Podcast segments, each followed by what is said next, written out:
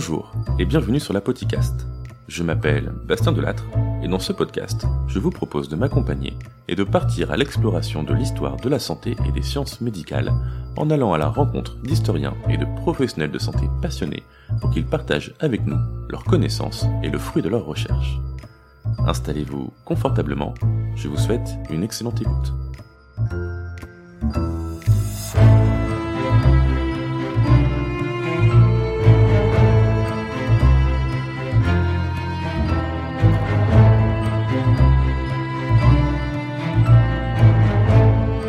Épisode 11 Les cabinets de curiosité avec Juliette Caz.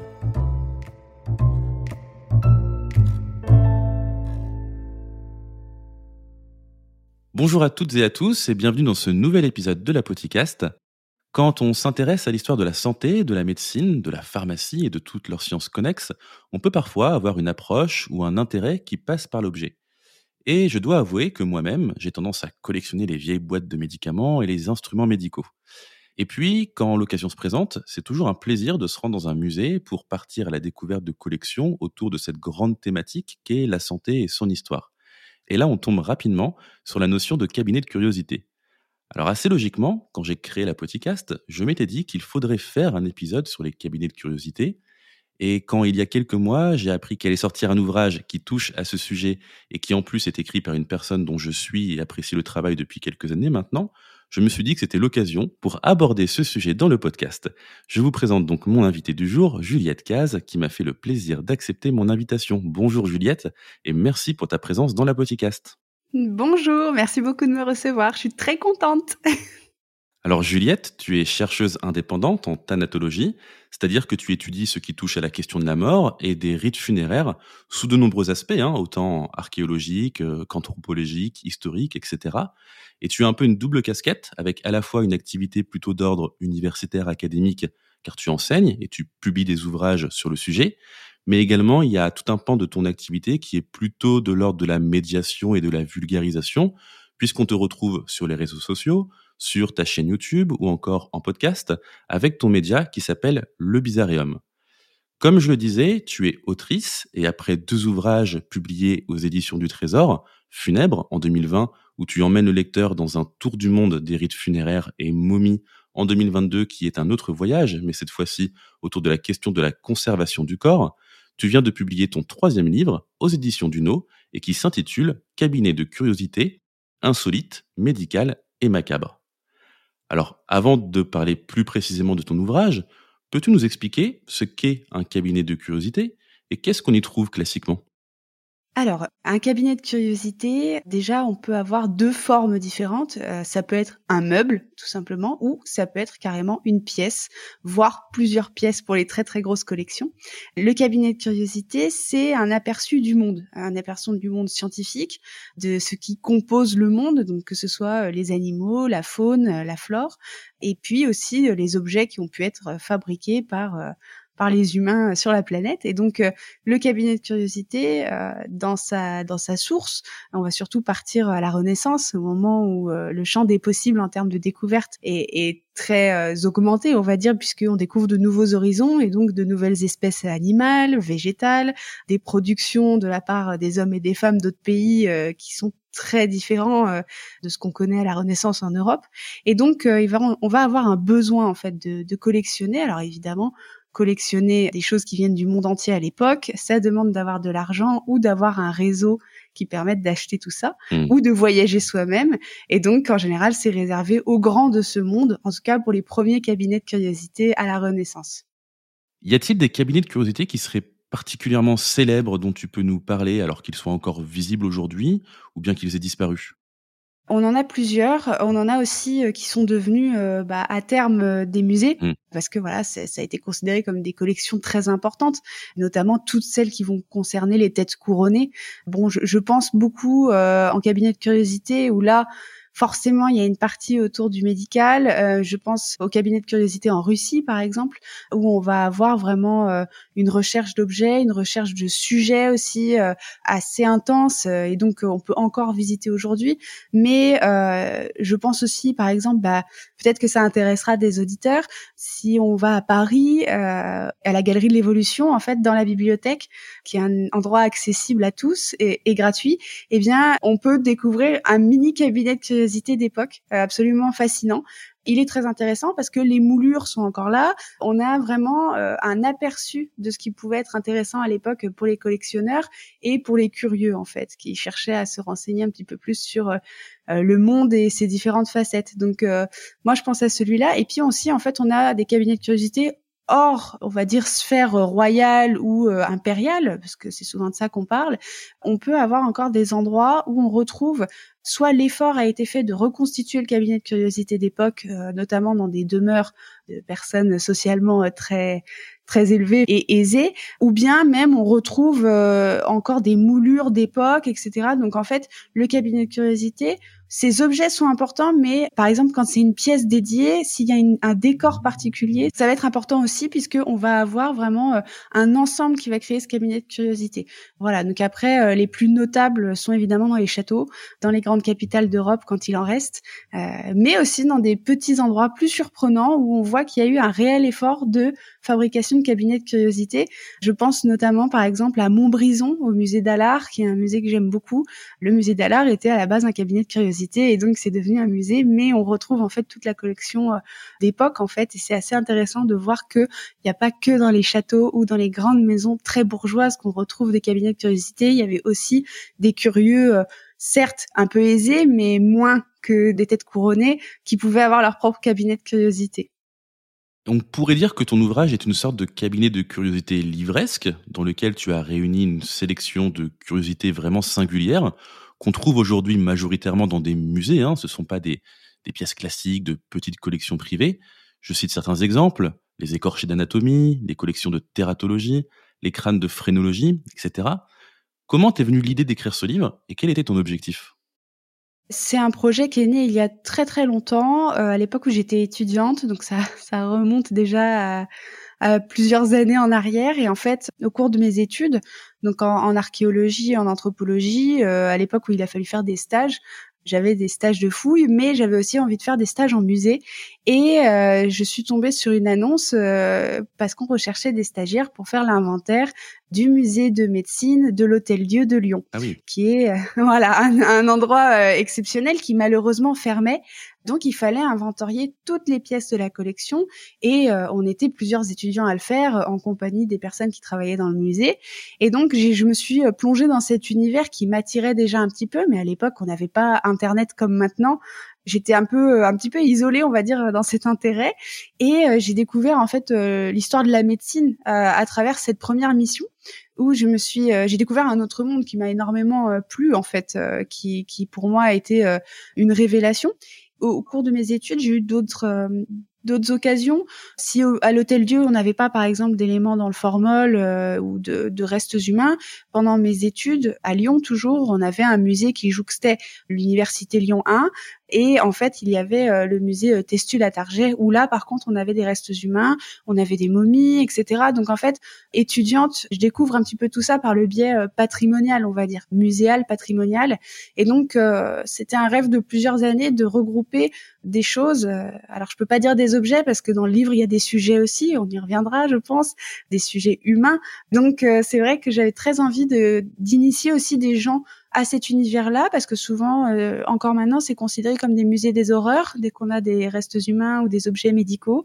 Il y a une peur qui est assez normale d'ailleurs. Hein, qui fait référence à la souffrance, aux soins et à la mort. Donc c'est jamais très plaisant. Pour autant, j'avais ce, ce projet depuis des années, donc il a fallu trouver aussi des gens qui me suivent dans ce projet, euh, ce qui n'était pas gagné. Donc ça a mis très longtemps à aboutir. Mais du coup, finalement, c'était une idée qui t'est venue même avant les premiers livres que tu as publiés, si je comprends bien. Ah oui, oui, complètement. Euh, moi, je collectionnais de la documentation. Déjà, par moi-même, je visitais aussi beaucoup de musées euh, d'histoire ou voilà de conservatoires d'anatomie pour le plaisir, mais aussi parce que euh, voilà, j'avais vraiment découvert ce, ce sujet-là avec passion, on va dire, quand j'avais 22 ans, je crois. Et je me disais, d'un côté, ça serait un peu fou de faire un livre sur le sujet. Donc, ça, ça restait un rêve un petit peu lointain, on va dire, mmh. jusqu'à ce que je puisse concrétiser ça.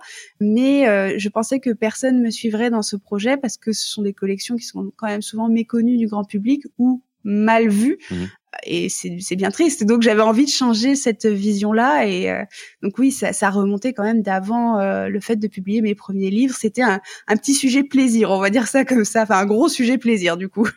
Et jusqu'à ce que finalement les éditions du te suivent dans cette aventure du coup. Euh, ouais, j'ai été euh, la plus surprise. Euh, mon entourage aussi, parce que mon entourage savait pas trop où est-ce que je voulais aller avec ça.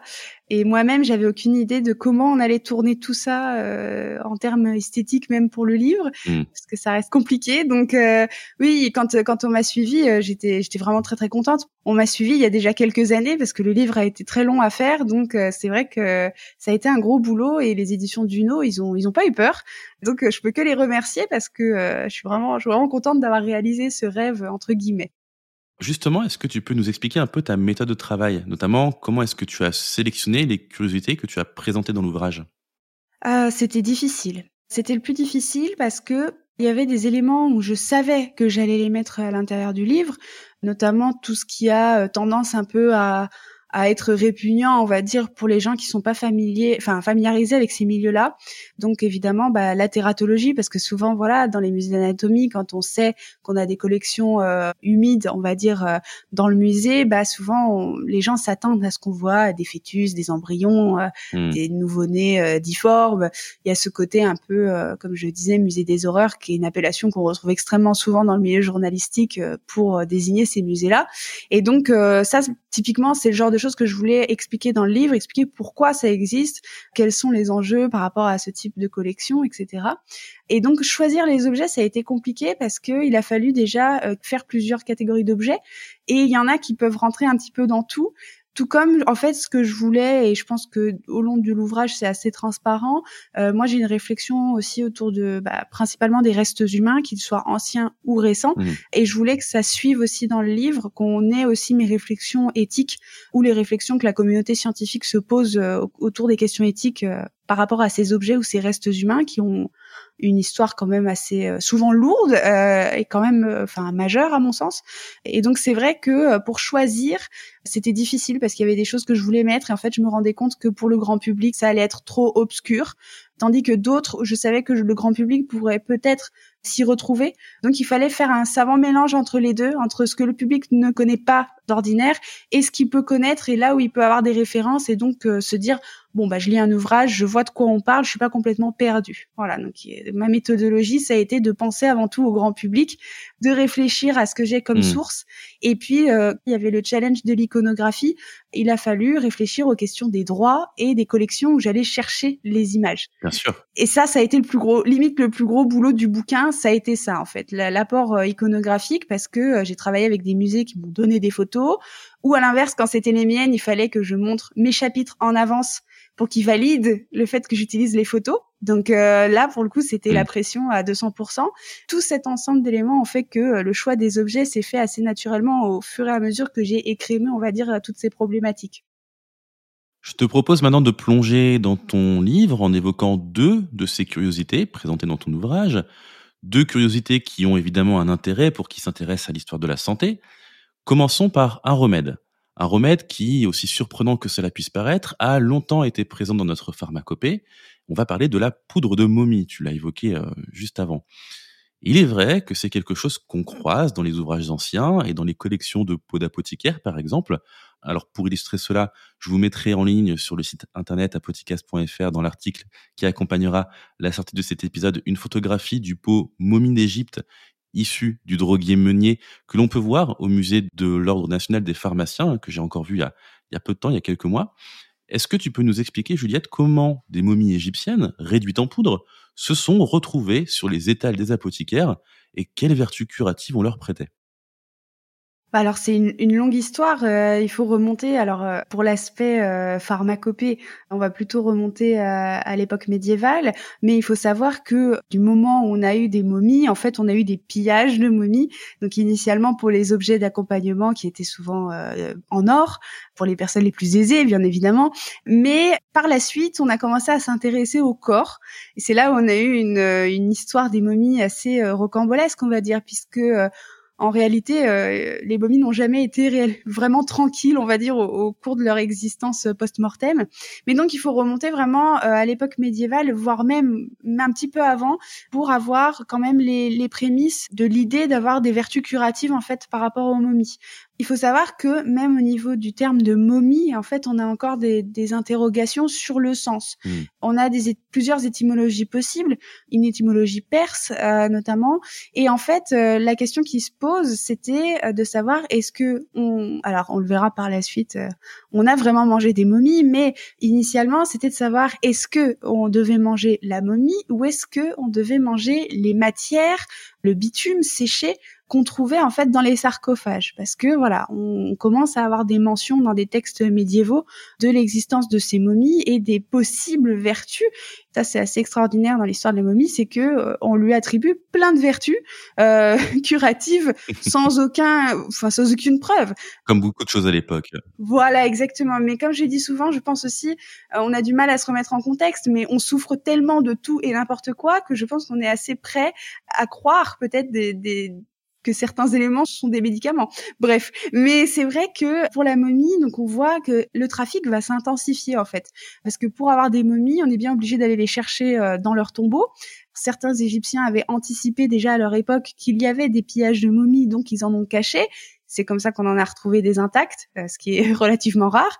Mais en fait, tout au long de l'histoire des momies, on a des pillages réguliers, que ce soit pour les objets et donc à partir de l'époque médiévale pour euh, les corps en eux-mêmes, pour pouvoir euh, en faire quelque chose et pour pouvoir notamment les réduire et les retrouver en fait en pharmacopée en Europe au Moyen Âge.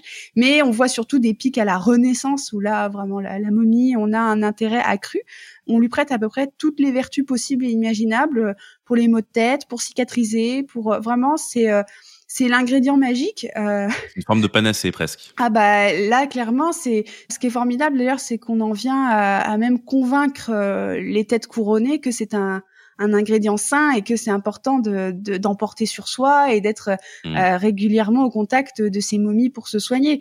Mais bon, déjà à l'époque, euh, j'en parle dans le livre, déjà à l'époque, on a des voix qui s'élèvent un petit peu pour dire que attention, on n'est pas sûr sûr de ce qui se passe.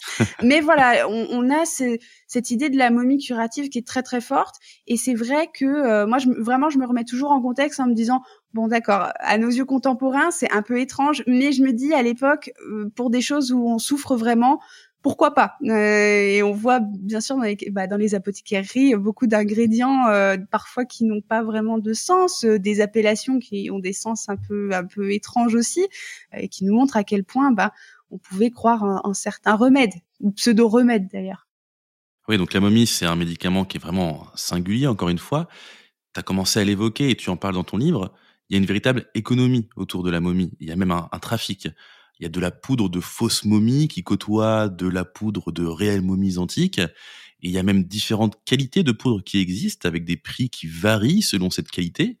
Bref, c'est tout un marché officiel et officieux qui s'est mis en place. Est-ce que tu peux nous en toucher un mot de ça? Alors très clairement, on prête des vertus curatives euh, fortes pour des momies qui vont bénéficier d'un embaumement euh, avec les meilleurs produits.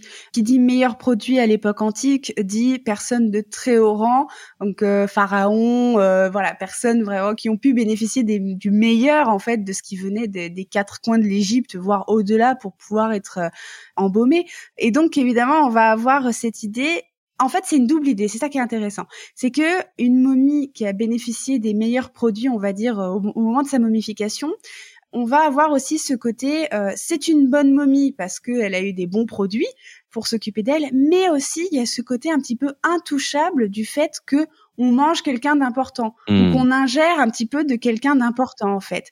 Et, c'est vrai que il faut pas oublier, ça c'est une idée qui euh, qui va un peu fluctuer parce que bah, avant que Champollion euh, amorce la traduction des hiéroglyphes bien plus tard, on n'a absolument euh, aucune idée en fait de ce dont on parle dans les dans les tombeaux en fait au Moyen Âge ou à la Renaissance quand on va dedans. C'est absolument incompréhensible le système hiéroglyphique. Finalement, la compréhension de la momie en tant que tel, il faut attendre euh, voilà les traductions de textes pour euh, avoir plus d'indices là-dessus. Donc pendant longtemps, on sait que ces momies qui ont été découvertes avec des objets d'accompagnement euh, en or, etc. Enfin, à l'époque médiévale ou de la Renaissance, on se doute qu'il y a un rôle important quand même autour de ces personnes-là. On voit que la qualité de la momie est aussi assez différente en fait au niveau de sa texture. Et oui, on va avoir une économie assez assez forte en fait, surtout que voilà, comme, comme je disais, une momie qui, qui a des produits pour son embaumement qui sont de qualité va être très différente d'un corps qui est naturellement momifié euh, dans le sable du désert, hmm. où là, euh, clairement, on voit bien qu'il n'y a pas de bandelettes, la qualité n'est pas la même, et en fait, même sur le reste humain en lui-même, ça peut se voir, sauf que évidemment, quand on broie le tout en poudre, euh, c'est difficile de savoir la provenance des éléments. C'est pour ça qu'on a euh, des gens qui se sont mis à broyer un petit peu tout et n'importe quoi pour vendre de la momie, ce qui est tout à fait logique. Euh, je veux dire, là, on voit qu'il y a un très bon business. On va prendre des momies de moindre qualité. On va prendre des corps aussi qui sont desséchés, mais qui sont pas du tout d'époque antique, parce que finalement, un corps qui a évacué tous ses liquides et qui s'est desséché naturellement bah, à l'époque du Moyen Âge ou de la Renaissance, et que ce soit en Égypte ou même euh, dans son propre pays, c'est facile de le réduire en poudre et d'en faire quelque chose. Je veux dire, en France, euh, on a des cryptes avec des momies, on a, il suffit en fait qu'on sorte un corps qui se soit décomposé dans une atmosphère euh, facilitante, on va dire, on peut très bien avoir une momie facilement chez soi. Donc finalement, on peut vraiment tricher avec ces cadavres, faire croire qu'on a de la momie, mais que ça n'en est pas du tout. Et donc oui, on a une économie très très forte de cette vraie momie, ces fausses momies. Et même dans les vraies momies, euh, il y a des classifications. Dans les fausses momies, bah euh, là, c'est difficile à prouver que c'en est de la fausse. Donc il y a aussi une question de confiance entre le vendeur et l'acheteur. Oui, c'est assez euh, c'est assez aberrant de se dire que ça a pu exister, mais en fait, en réfléchissant, enfin on a encore des trafics de momies, plus pour les mêmes raisons. Euh, mais euh, la croyance dans le fait qu'on pouvait se soigner avec euh, des morceaux de momies, elle a été très longue, puisqu'on a encore des preuves au 19e, voire même au tout début du 20e siècle.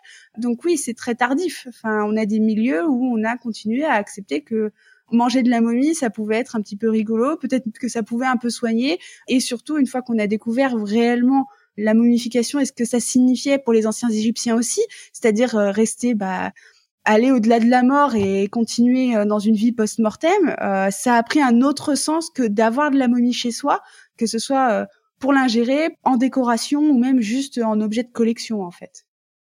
Oui, toute une symbolique qui se rajoute par-dessus. C'est ça. Dans ton ouvrage, il y a plusieurs curiosités qui ont un lien avec l'histoire de la dissection et de l'anatomie. C'est le cas par exemple des modèles anatomiques du docteur Louis Ozou. Qui était-il et que peux-tu nous dire sur son invention? Alors Ozu, euh, c'est le docteur Ozu, c'est une des personnes que je préfère dans l'ouvrage. C'est pour ça que je lui ai vraiment dédié un, chapitre. Le docteur Ozu, donc euh, c'est une figure marquante euh, du 19e siècle. Il est né en, Normandie et d'ailleurs par la suite il a implanté son entreprise en Normandie. Le docteur Ozu, c'est une personne qui va d'une certaine façon relativement révolutionné l'idée de l'observation du corps sans faire appel à un vrai corps, puisque évidemment, euh, on le voit tout au long de l'histoire de la médecine, on a besoin de comprendre le corps, comment il fonctionne. Pour cela, il faut disséquer, sauf que conserver un corps mort, c'est difficile. Euh, disséquer demande d'avoir des corps frais.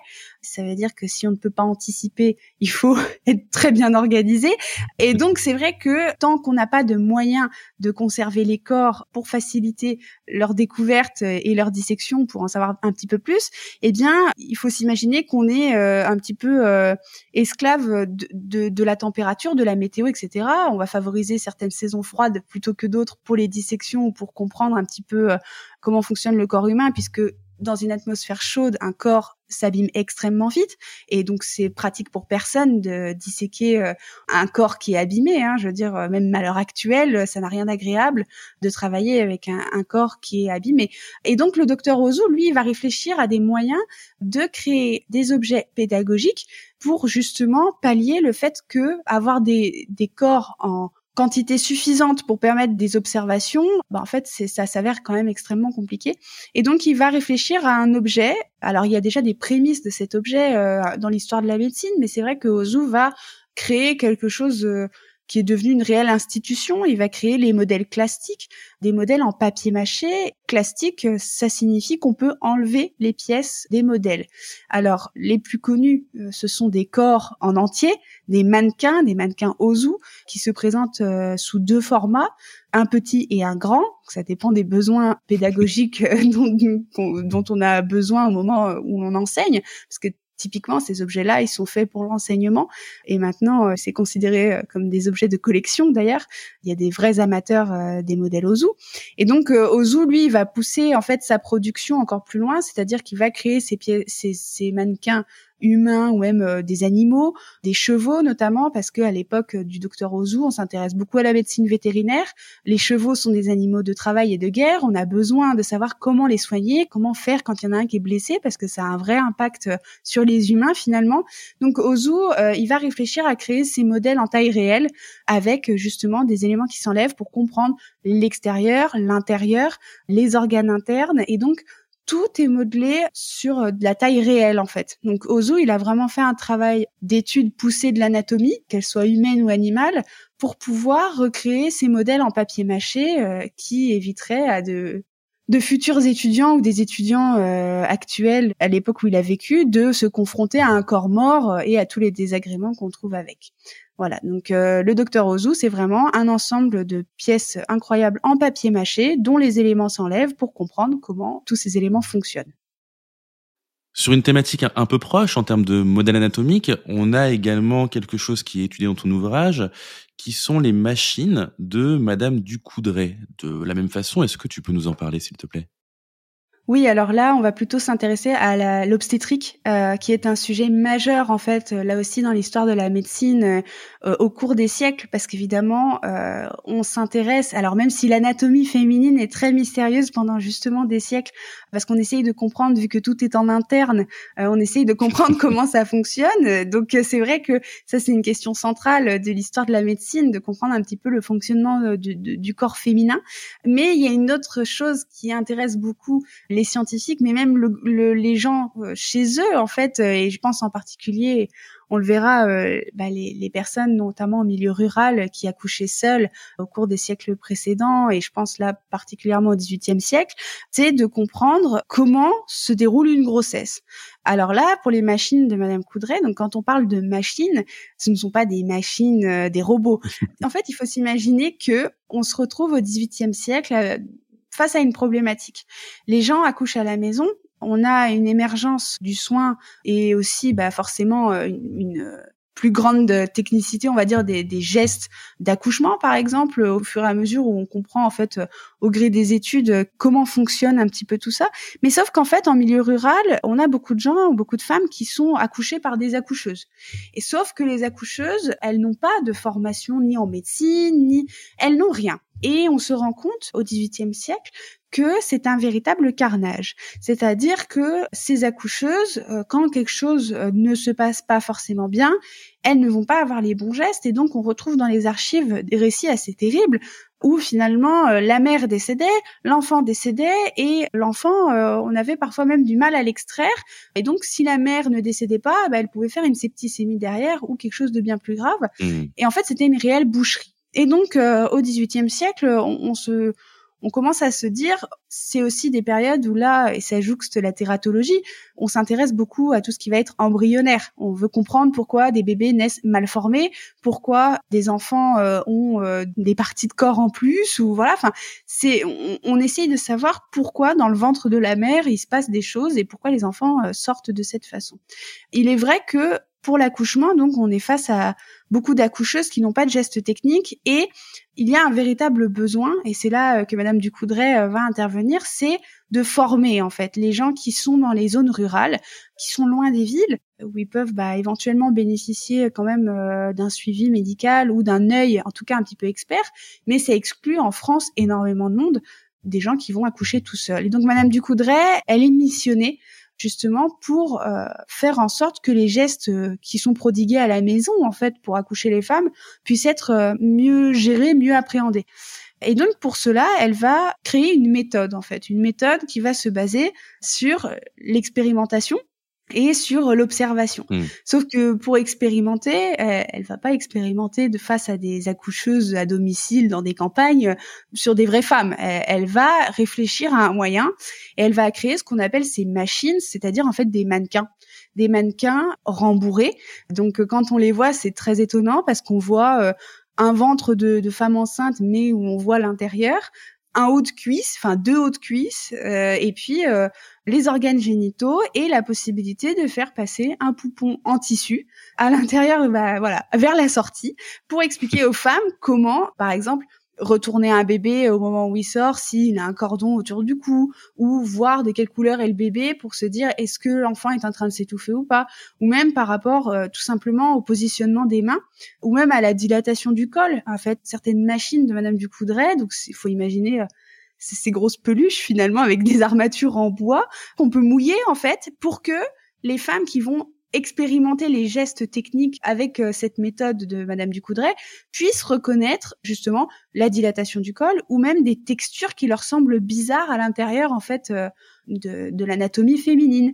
Et donc c'est vrai que ça c'est assez extraordinaire parce que on se rend compte que bah déjà Madame Ducoudray certes c'est une femme mais elle a aussi euh, à cœur de pouvoir rendre les accouchements moins dangereux aussi à une époque où on veut que les gens restent vivants pour que le pays soit peuplé. Enfin, très, clairement, on n'a pas envie que les gens meurent, euh, que ce soit au moment de leur naissance ou pendant qu'ils accouchent. Et les femmes, euh, voilà, on souhaite les garder en vie. Mais c'est vrai que Madame Ducoudray, elle va vraiment créer cette méthode. Et là où c'est incroyable, c'est que moi je le dis comme ça, mais euh, c'est vrai qu'il y a un côté très un peu réunion superware dans le sens où elle va commercialiser sa méthode pour que des hommes en fait puissent apprendre euh, aussi grâce aux mannequins ou grâce mmh. aux ouvrages qu'elle va écrire en fait de techniques afin de pouvoir bah, en fait divulguer le savoir et faire en sorte que certes, euh, elle enseigne auprès des accoucheuses à domicile, mais que euh, les professionnels puissent aussi se former.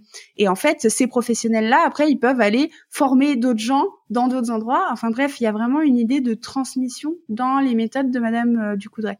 Et les objets en eux-mêmes sont, sont vraiment étonnants souvent les, les, gens trouvent euh, notamment les petits poupons euh, en, tissu rembourrés euh, assez effrayants, surtout qu'il y a des, des, enfants de plusieurs, enfin des fœtus finalement de plusieurs tailles différentes dans les créations de Madame Ducoudray pour qu'on puisse aussi un petit peu réaliser à quelle taille ils font, à quel âge on va dire intra-utéro. Hmm. Donc c'est tout ça, c'est très avancé pour l'époque en fait. Et j'ai voulu faire ce chapitre-là aussi pour rappeler à la fin de ce chapitre que bah, le fait qu'il y ait des déserts médicaux nous renvoie à ces époques où les gens étaient livrés à eux-mêmes dans des déserts médicaux. Et donc on a les mêmes dangers euh, on a et je pense euh, notamment aux femmes enceintes qui ont des besoins de suivi régulier et avec beaucoup de maternités qui ferment à l'heure actuelle.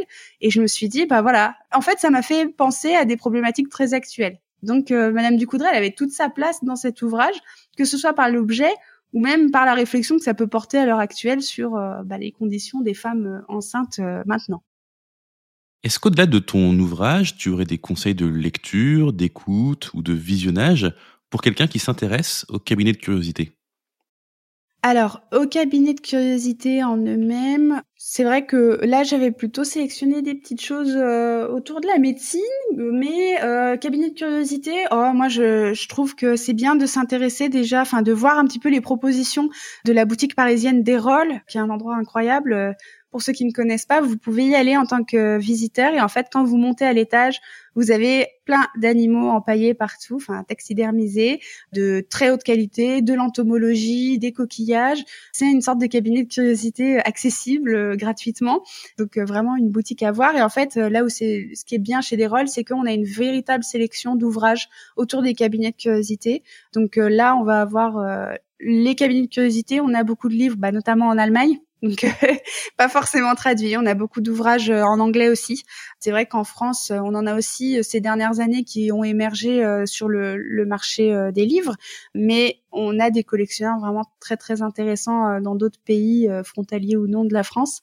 Donc pour parler des cabinets de curiosité, j'ai pas vraiment de référence si ce n'est que euh, voilà de regarder dans cette bibliographie là qui est quand même euh, à tous les prix on va dire parce que c'est des ouvrages qui peuvent coûter relativement cher tout ce qui touche au cabinet de curiosité. Par contre en cabinet de curiosité je pense que ça peut peut-être rentrer dedans. Il y a des livres que j'aime beaucoup euh, ce sont des livres en anglais. Je crois qu'ils n'ont pas été traduits mais c'est chez Thames and Hudson. Je sais pas si ça te parle ces livres oui, parce que pour les auditeurs, je les montre en même temps. Euh, donc, ce sont, ce sont des livres autour bah, justement de l'histoire de la médecine en anglais. Là, par exemple, on a euh, tout ce qui va être, euh, qui s'appelle The Sick Rose. C'est un très beau livre en fait sur euh, l'illustration des maladies.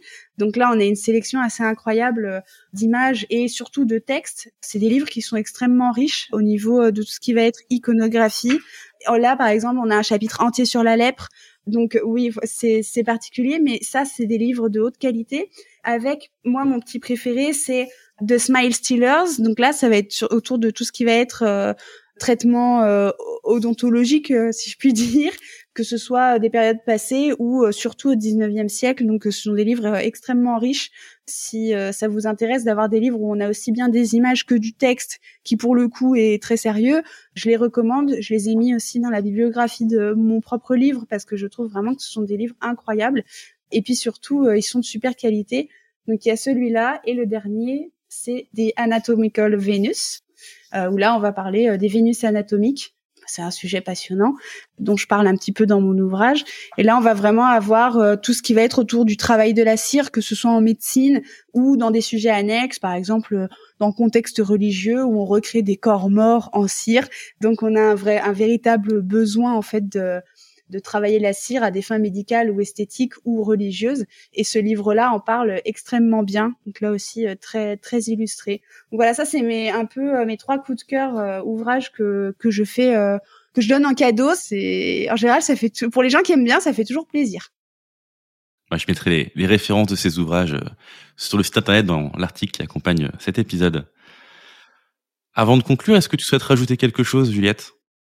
Oui, il y a, y a, quelque chose que je voulais rajouter aussi par rapport à, ce travail de ces dernières années avec cet ouvrage.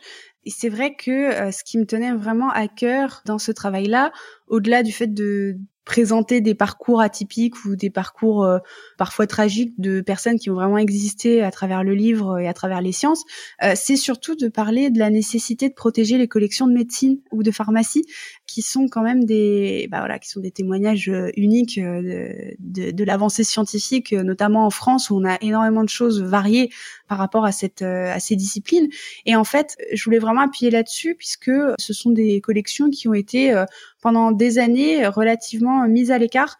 Euh, et donc, euh, comme elles ont été mises à l'écart, on en a moins pris soin.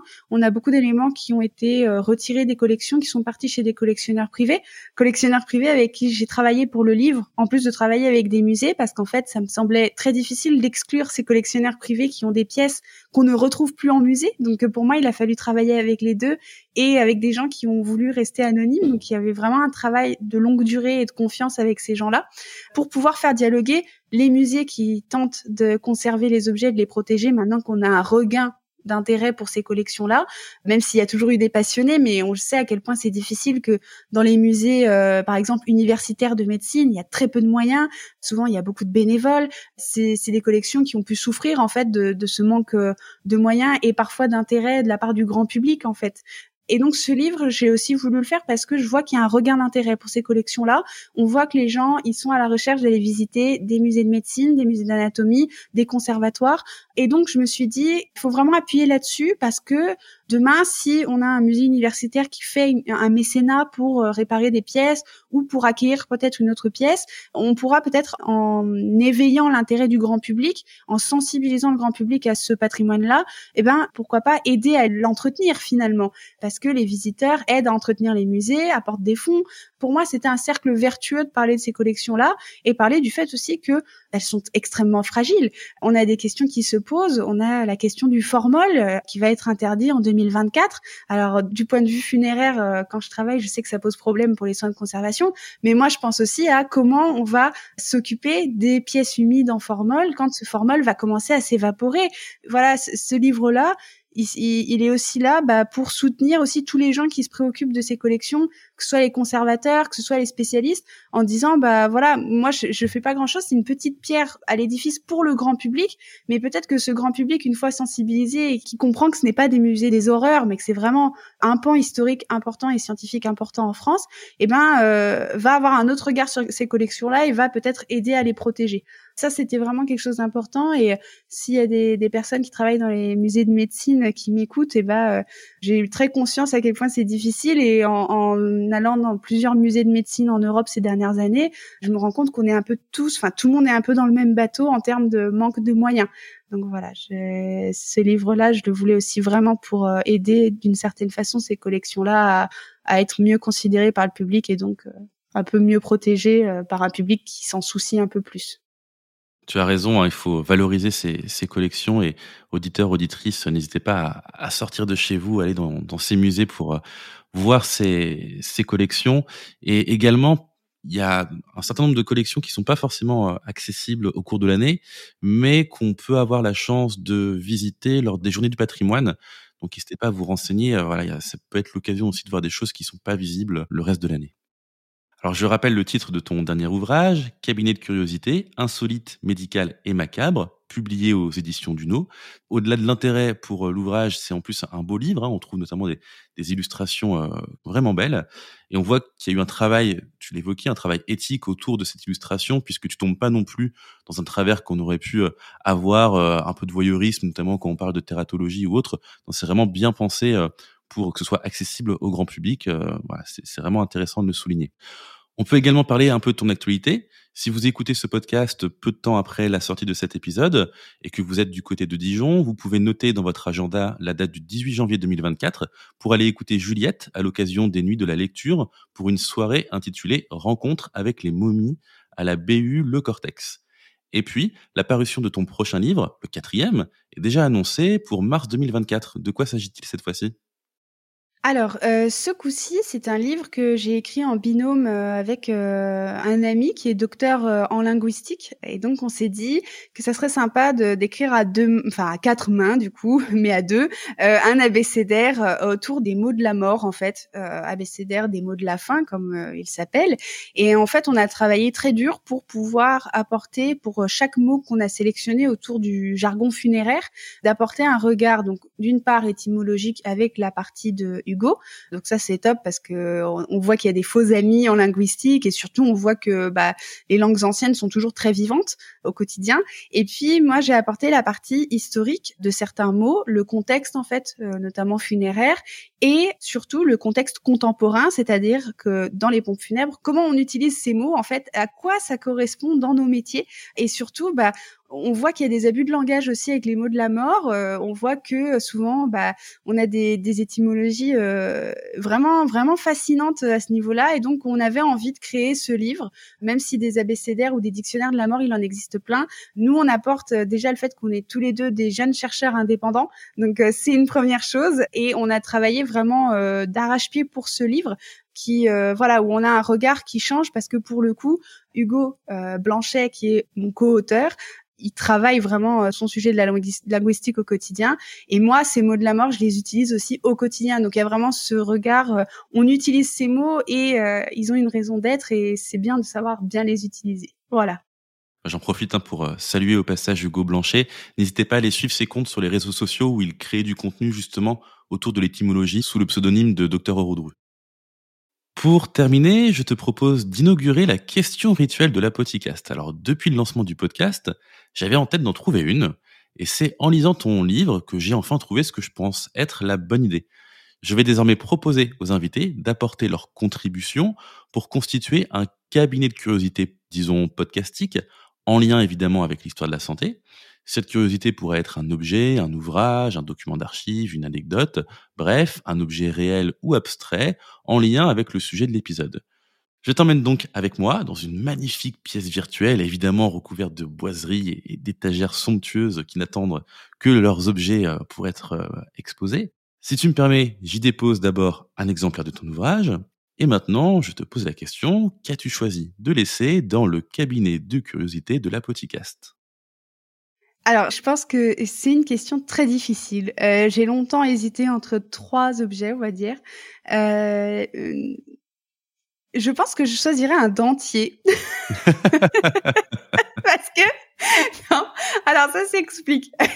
en fait, quand j'ai écrit mon livre, un des chapitres que j'ai préféré écrire, c'était le livre sur les, enfin le chapitre sur les fausses dents. Pourquoi? Parce que à titre personnel, euh, je, je, risque moi-même en fait génétiquement de perdre mes dents. Et donc, euh, quand j'ai écrit le chapitre sur les fausses dents, ça a été euh, très euh, cathartique en fait dans le sens où je me suis dit bon là je dois me confronter à quelque chose qui fait peur à tout le monde parce que les dents socialement c'est très important ça fait des siècles que c'est très important parce que voilà enfin on le voit à travers les archives quelqu'un qui a des dents pas belles en général euh, si on regarde quelques siècles en arrière, on lui faisait pas trop confiance. Donc c'est vrai que les dents, c'est un sujet extrêmement important dans notre culture, en tout cas en Europe encore plus euh, avec euh, maintenant le cinéma, etc. Et donc quand j'ai écrit ce chapitre, je me suis vraiment intéressée sur finalement, à partir de quand on a commencé à avoir des fausses dents et on a des témoignages archéologiques euh, fascinants en fait euh, de, de remplacement dentaire, de travail de fil d'or parce que ça ne s'oxyde pas dans la bouche. Et donc euh, l'évolution de dentier, moi je la trouve absolument incroyable parce que on se rend compte à quel point il a fallu réfléchir au fait que bah, la bouche c'est très complexe, que ce soit l'environnement de la bouche ou même le mouvement de la mâchoire, que les fausses dents, bah, pendant très longtemps le matériel, enfin ça n'allait pas, on se blessait ou alors bah, on le voit dans le livre, il y a des ingrédients pour faire des fausses dents qui n'étaient pas du tout recommandés et donc euh, tout le monde avait une haleine de chacal. Très clairement, moi je suis fascinée par les efforts qui ont été faits par les scientifiques du passé pour créer des dentiers qui servaient aussi bien à parler qu'à manger en fait, puisque souvent euh, quand les, les, appareils ne pouvaient pas servir à manger, il fallait les poser sur la table et manger avec ses gencives. Enfin voilà. Et donc ce chapitre, ça a été pour moi vraiment euh, quelque chose que j'ai adoré écrire. Et je sais que mes proches ils, comprennent pas trop, mais en fait moi j'ai vraiment un, rapport avec les dents. Je garde mes dents qu'on m'enlève. J'ai un rapport très fort avec les dents. Donc dans le cabinet de curiosité euh, de la podcast, et eh ben je mettrai un dentier. voilà. Avec plaisir, j'accepte. Merci, c'est gentil. Merci Juliette pour avoir accepté mon invitation. C'était vraiment un plaisir de te recevoir au micro de la podcast. Eh ben merci à toi et puis euh, merci aux auditeurs qui écoutent euh, ce, cet épisode. Chères auditrices, chers auditeurs, rendez-vous sur le site internet apodcast.fr pour retrouver un article complémentaire à cet épisode avec notamment les recommandations de Juliette. Je vous glisserai également, évidemment, hein, les liens pour suivre Juliette et le Bizarreum sur les réseaux sociaux, en podcast et sur YouTube. N'hésitez pas à noter ce podcast et à me laisser un commentaire sur votre plateforme d'écoute favorite et abonnez-vous pour ne rater aucun futur épisode. Vous pouvez également suivre l'actualité de la podcast sur les réseaux sociaux, principalement Instagram, mais également X, ex-Twitter, Facebook et tout récemment, j'ai également ouvert un compte sur Blue Sky. Si vous n'êtes pas présent sur les réseaux sociaux, vous avez également la possibilité de vous abonner à la newsletter mensuelle et pour cela, rendez-vous sur le site internet pour plus d'informations. Quant à moi, je vous donne rendez-vous le mois prochain pour continuer notre exploration de l'histoire de la santé et des sciences médicales dans un nouvel épisode. À très bientôt!